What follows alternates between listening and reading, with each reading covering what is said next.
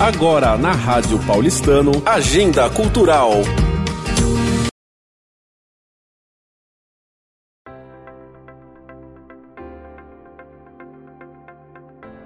Olá, ouvinte da Rádio Paulistano. Nós estamos aqui num especial para Flicap e estamos com uma autora, Andrea Del Fuego. E vamos conversar um pouco com ela, com alguns leitores dela, com a curadoria dessa Flicap que trouxe ela para gente.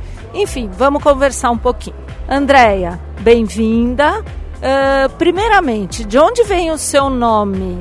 Todo mundo quer saber de que nacionalidade você é. Andréa Del Fuego. Conta pra gente. Meu nome é Andréa Fátima dos Santos, né? Tem uma distância imensa. Eu sou eu sou brasileira, nasci em São Paulo. Eu escrevo a, a, desde logo depois de alfabetizada eu comecei a escrever e com 20 e poucos anos eu estava lendo algumas coisas esotéricas e misturando um esoterismo com um erotismo. Era uma experimentação de linguagem. E eu nunca havia mostrado para ninguém esses textos. Um dia levei para um editor amigo que editava uma revista da Rádio 89 FM, numa época em que não havia internet, a revista e a banca de jornal era o portal do mundo. Então, ter a possibilidade de ser publicada numa revista era uma coisa gigantesca. E ele foi meu primeiro leitor. Quem eu sou casada há mais de 30 anos e meu marido é sempre meu primeiro leitor, desde sempre até hoje. E foi a primeira vez que outra pessoa leu.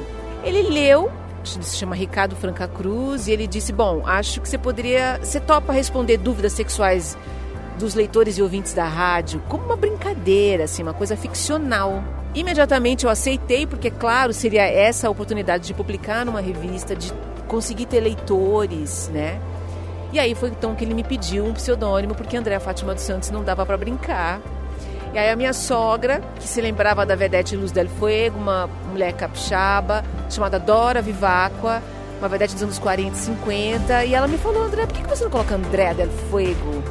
Eu achei sonoro, eu não sabia quem era a vedete, e, e ficou. Depois eu fui ler a biografia da, da Luz del Fuego, inclusive conheci a biógrafa, cheguei a escrever prefácio da, a, da última edição da biografia, enfim, e acabei mantendo o pseudônimo não como uma perdão, não como uma um tributo, foi ficando mesmo, sabe? Eu comecei a me acostumar com o nome, achando André Del Fuego interessante.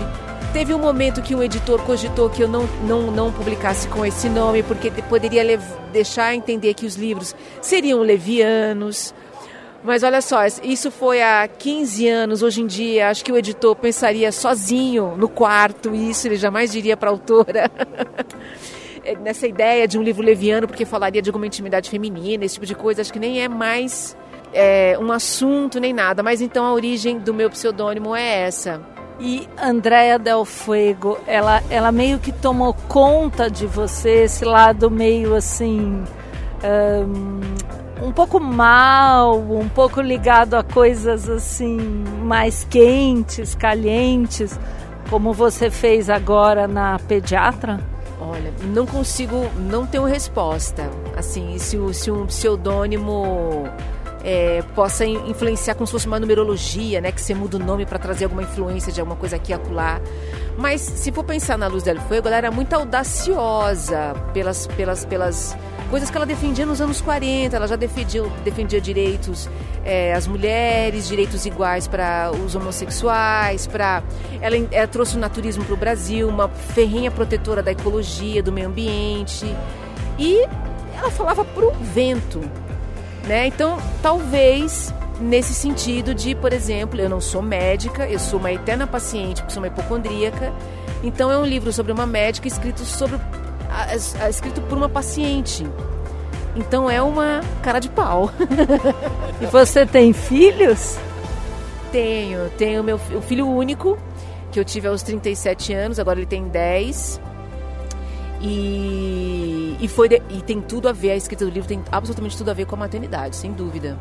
Foi depois da maternidade. Eu não saberia escrever sobre absolutamente nada se eu não tivesse tido a experiência. Eu tenho essa sensação. Elô, e como é que você é, assim escolheu a Andrea Del Fuego para vir aqui para a Flicap? Eu namoro essa menina já faz tempo. que já teve um tempo que eu queria que ela viesse dar oficina aqui para nós. E, e, e, já fui atrás, a gente chegou a conversar. Onde ficava aquela padaria que eu adorei sentar naquele lugar? Era uma padaria subindo na, na no Sumaré. E, e aí não, acabou não dando certo. Fiz uma oficina com ela agora na pandemia. Ela, essa mulher é, é fera, ela é fera, ela é fera mesmo. E eu tenho admiração pelo trabalho dela, é isso. Olá, ouvintes da Rádio CAP, eu sou Augusto do, do CAP em Foco. Temos aqui também o Daniel, que é o nosso é, argentino do CAP na, na Copa, né? E temos também a esposa dele, a Fabiana, que leu o livro. Fabiana, você tem alguma curiosidade? Fabiola, desculpa. Você tem alguma curiosidade para a autora? Assim, eu, eu queria que você me contasse. A, a pediatra, ela tem um conflito interno muito grande, né?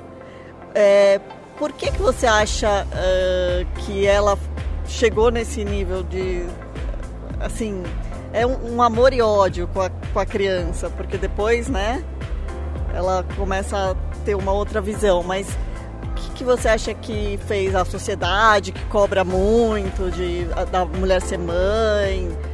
Depois que eu escrevi o livro, eu percebi que ele estava dividido em duas partes. Que na primeira parte ela persegue uma doula e depois ela persegue o filho do amante. Então é como se ela estivesse já vivendo um pré-parto psicológico, indo atrás da doula, porque ela chega até a fazer a yoga, fingindo que está grávida para saber quem é aquela mulher, que está ligada a um concorrente que aparece na área dela da neonatologia, mas ela chega até a se fingir de grávida e fazer a yoga da grávida.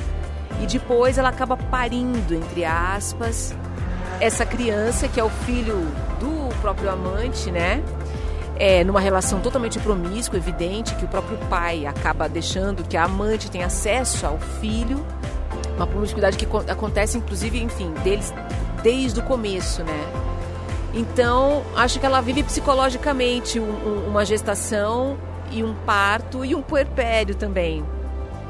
Mas uma mulher encapsulada, né? ela não tem lazer, ela não tem amigos, ela sequer tem uma relação de verdade mesmo, com, até com o próprio pai, que ela vê como quase um herói, mas você vê que não é humanizado isso, né? Quando ele adoece, ela já vê o pai de uma forma diferente, ela já se distancia quando ele tem a sua primeira um susto de doença, ele tem uma pericardite e vai para o hospital e tudo, ela já começa a desmontar aquele homem imortal também já começa a pensar no asilo.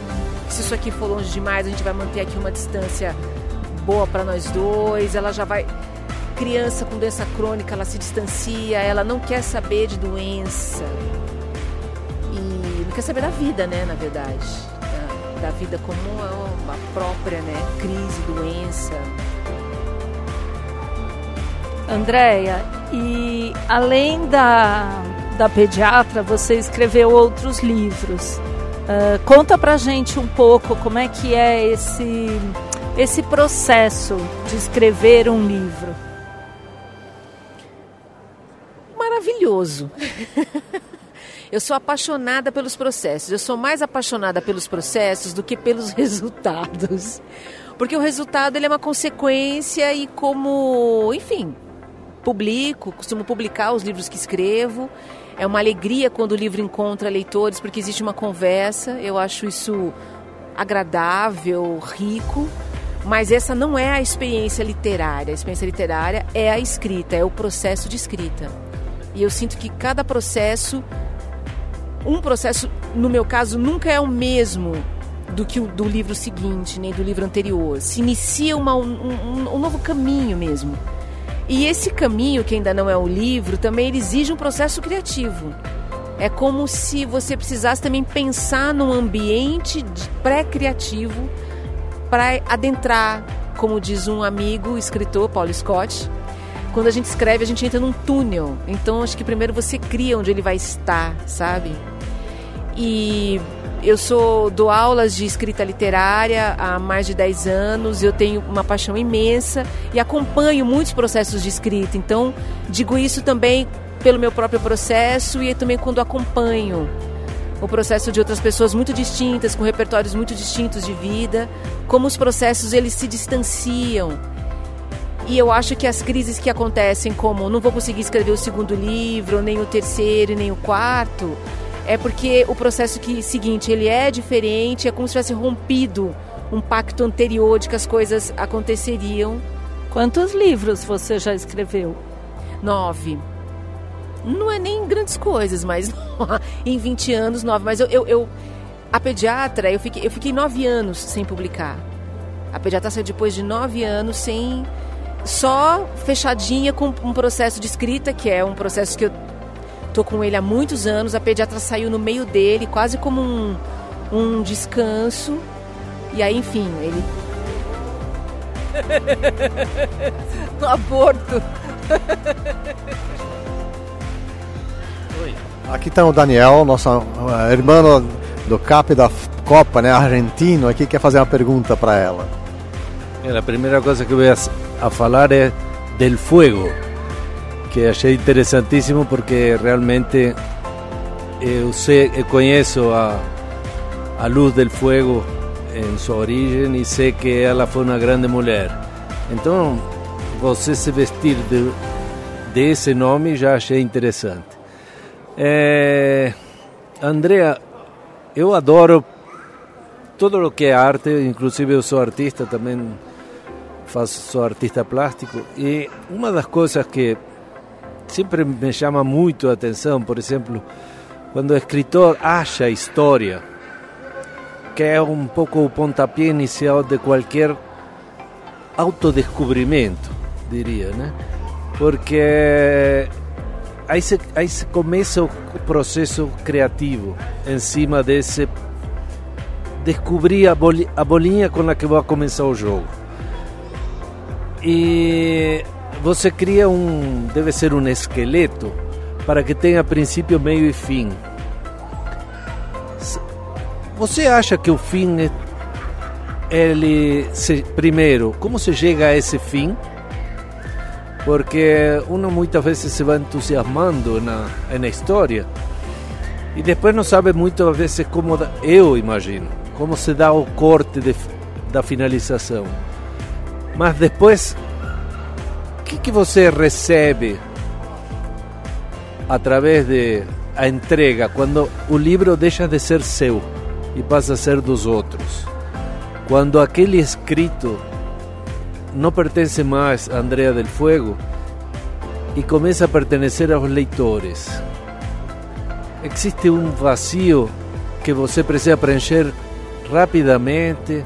Qual é o tempo que você leva para, para voltar a se preencher de uma história nova que te represente? Porque acho que no fundo, no fundo, o escritor sempre se autodescreve seja com o que for, seja a história mais fantasiosa, de uma maneira ou outra é o próprio escritor se descrevendo.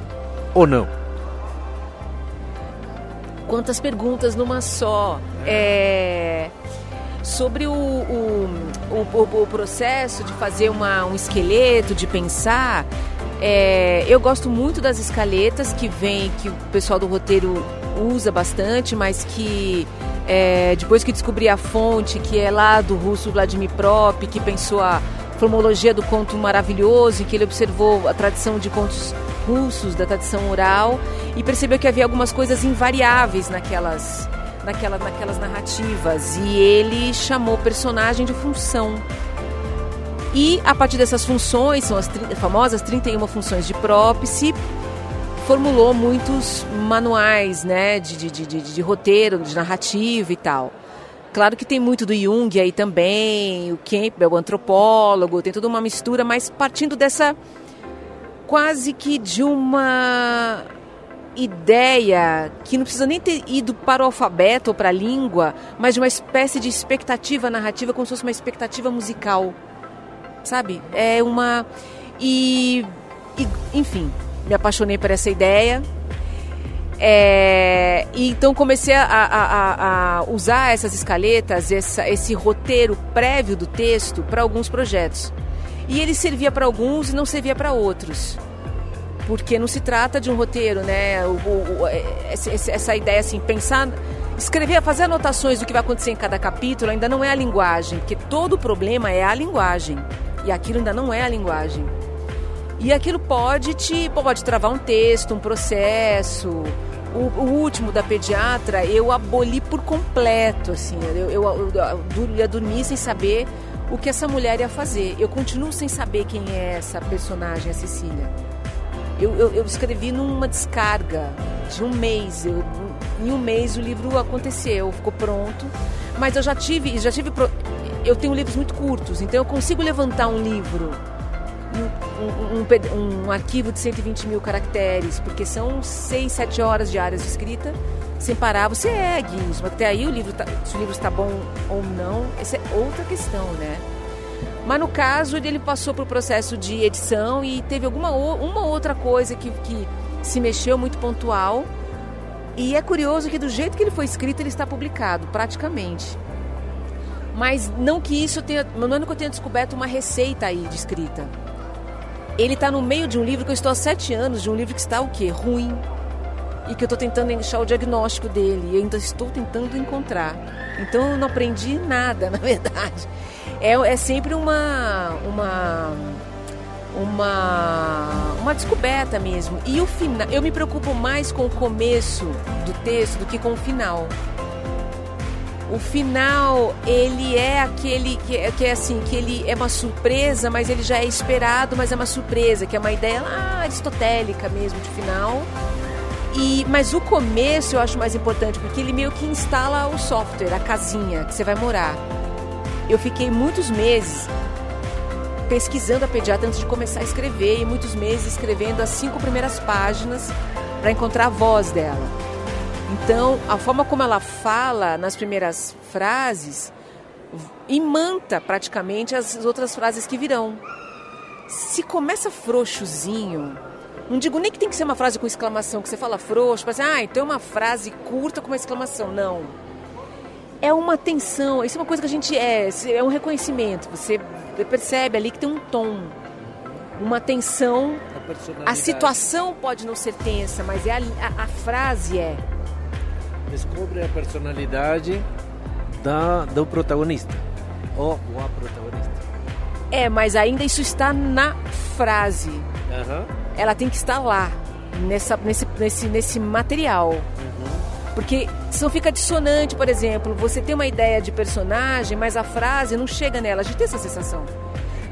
Eu estou num processo há seis anos que é exatamente isso. O que eu estou pensando não chega na frase.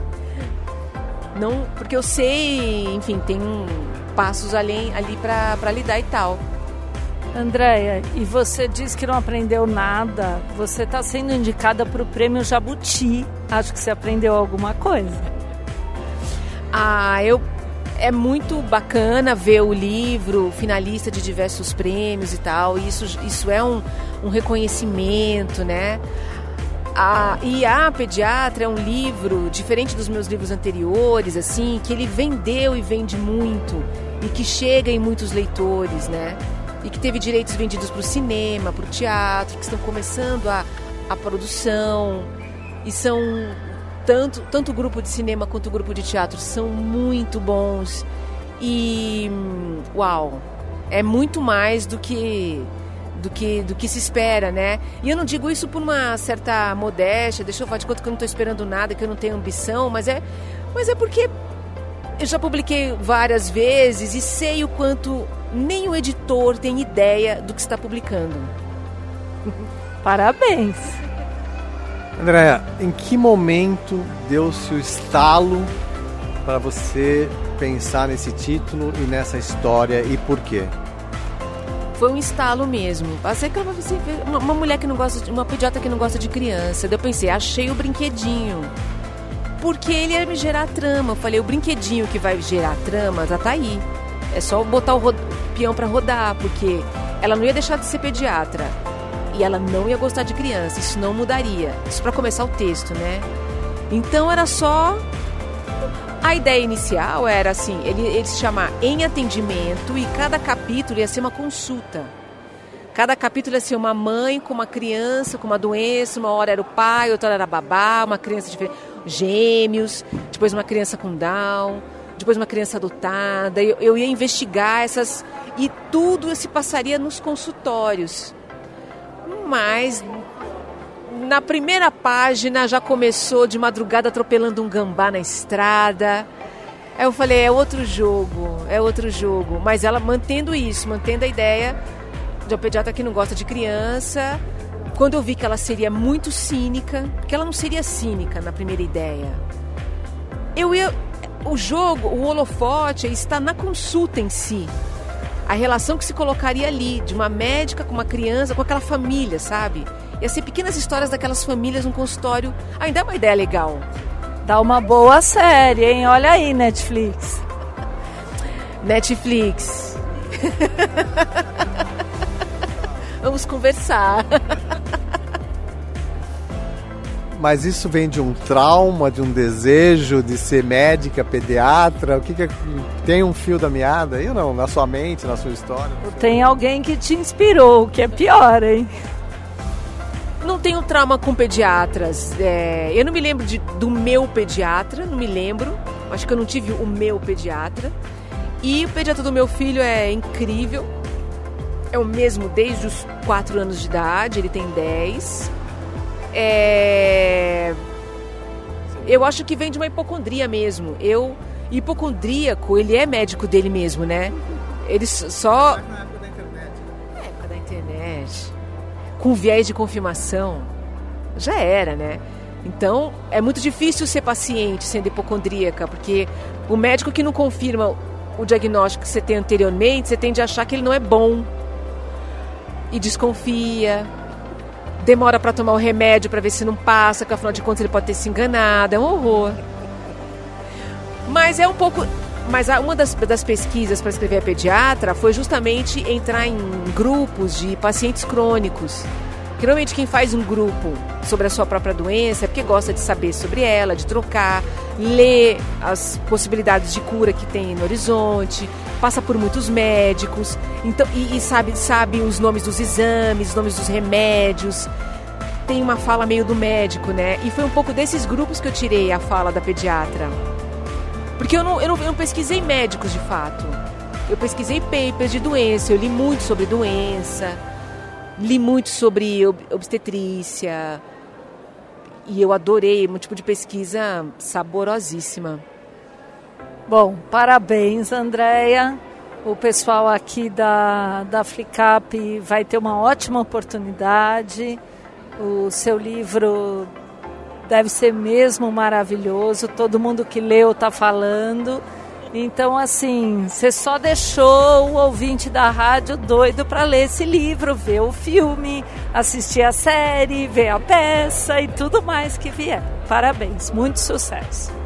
Obrigada, é um prazer estar aqui na Flicap e desejo a todos uma boa leitura da pediatra e dos livros em geral. Queria salientar o grande momento da literatura contemporânea brasileira, do, de autores brasileiros vivos, da amplitude dos temas e das linguagens.